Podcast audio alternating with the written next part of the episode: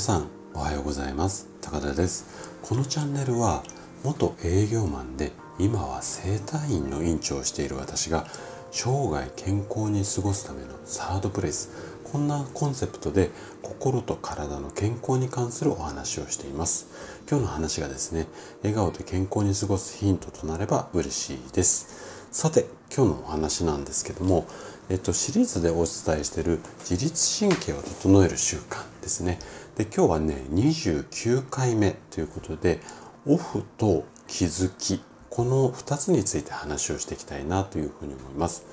で自律神経を整いやすくすると心と体がすごく元気になります。なので、えっと、毎日のちょっとした習慣、これをね、あの、意識していただきたいなと思って、はい、あの、配信をシリーズで、うん、続けているんですけども、で、今日の2つのヒント、まあ、2つほどお話をするテーマっていうか内容なんですが、まず1つ目は、家でもオフモードにならない。まあ、こんな話をさせていただきたいのと、あと2つ目は、行動をチェックして体の状態を確認しましょうよ。まあ、こんな話をしていきます。で今日もねできるだけこう専門用語なんかを使わずに分かりやすく話をするつもりなんですけどももし疑問質問などありましたらお気軽にコメントいただければというふうに思います。じゃあね早速本題の方に入っていきましょう。まず1つ目の自律神経を整えるヒントで家でもオフモードにならないまあ、こんな話をしていきたいんですけども、えっと、まあ、一日終わってね、くたくたになるまで働いて、家に着いたら、ふぅ、疲れたなって言って、まずソファーにドンっていう、まあ、こんな流れの方って、まあまあ多いと思うんですよ。で、私も、あの、サラリーマン時代ってすごくこんな感じでしたんですよね。うんと、そうですね。えっ、ー、と、まあ治療家になっても十数年経つので、まあ15年とか20年ぐらい前っていうのは、大体もう私はもうほぼ毎日こんなパターンでしたよね。で、えっと、この気持ちっていうのは私自身がそうだったからすごくよくわかるんですけども、ただね、自律神経の視点から言うと、ちょっとね、やっぱこの流れっていうのはおすすめできないんですよね。で、なんでかっていうと、あの、良いオフモードの入り方じゃないからっていうことなんですよ。で、ちょっと分かりづらいかもしれないので、じゃあなんでこの、うん、流れ、ドカってソファーでふーってため息みたいな流れが良くないのか、まあ、その理由について話をしていきたいんですけれども、一応ね、4つほどあります。でまず1つ目の理由としては自律神経っていうのは温度だったり環境の変化に弱いっていうことですよね。で2つ目の理由として家に帰った瞬間っていうのは温度だとか環境っていうのが一気に変わるんですよ。で例えばなんですけども寒い外から暖かい家にもしくは暑い外からうんと涼しい室内にまあ、こういう温度の変化があったりだとかあとはそのこう外では緊張してますよね緊張した状態が家に入ったことで一気にこうリラックスモードになるまあこんなことを言いたいんですよ。で、えっと、3つ目の理由としてこの2つの理由から当然その瞬間っていうのが要はこう状況が一気に変わった時っていうのは自律神経っていうのが乱れやすいこんな形になりますよね。で4つ目の最後の理由としてなんでかっていうといきなりこうコードモードから急速モードこれはね人間あんまりこうやって綺麗にねスイッチオンとオフみたいな感じで電気のスイッチみたいにつけたり消したりっていう感じにスイッチがうまく切り替わらないんですね特に交感神経っていうのは。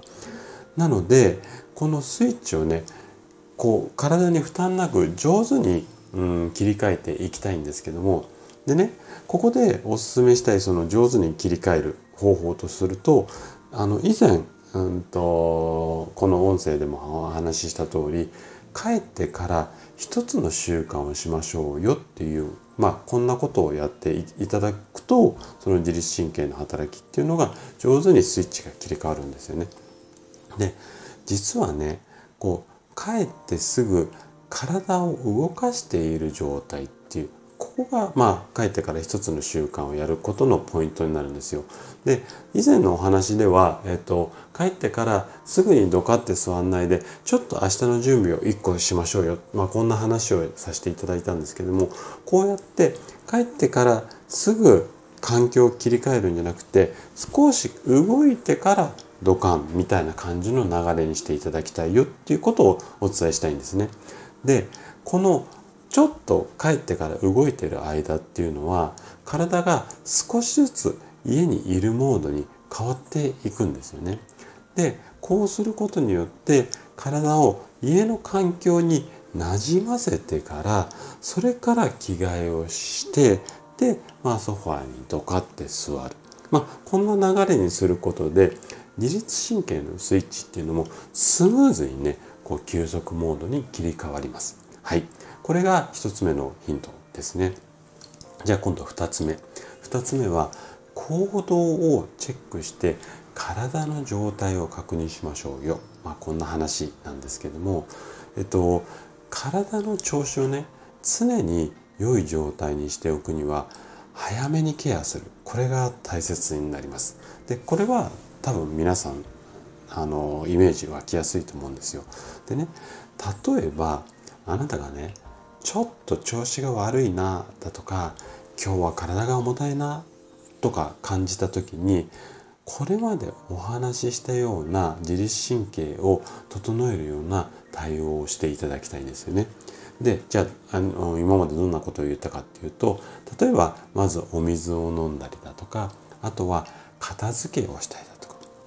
あとリズミカルに動いたりだとかあと深呼吸をしたりとかまあ、こんなことをしてあげてで自律神経の働きを整えるってことをしてもらいたいんですけどもこういった具体的な行動をすることで良い流れに切り替わることも多いんですよね。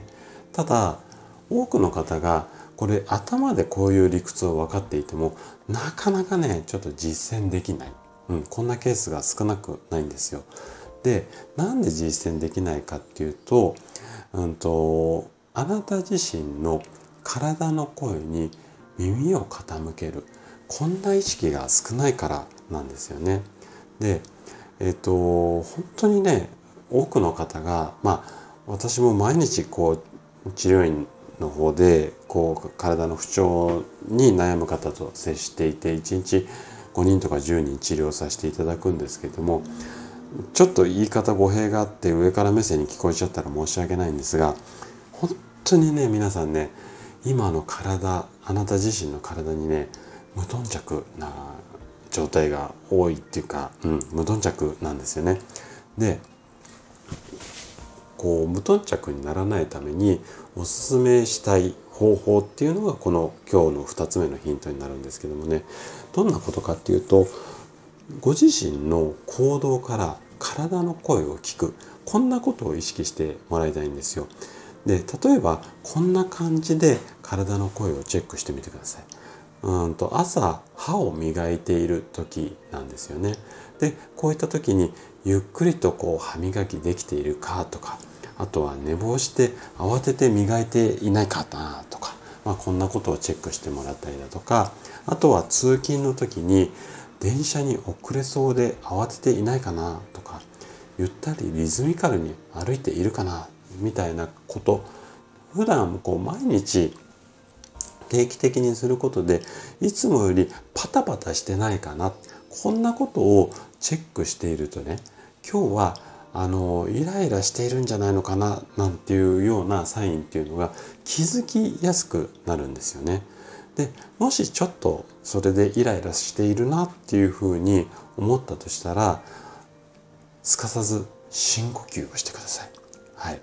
でこういった日々の、まあ、ちょっとしたこう体の声ここにね意識を向けるだけで自律神経っていうのは非常に整いやすくなります。なのであのぜひね体の声に耳を傾けるようにしてみてください。はい。ということで今回はオフと気づきについてお話をさせていただきました。最後まで聞いていただいたあなたがですね自律神経を整える習慣を身につけることで快適な毎日を過ごせるようになります今日の2つのヒントがお役に立てれば嬉しいですそれでは今日も素敵な一日をお過ごしください。最後まで聞いていただきありがとうございました。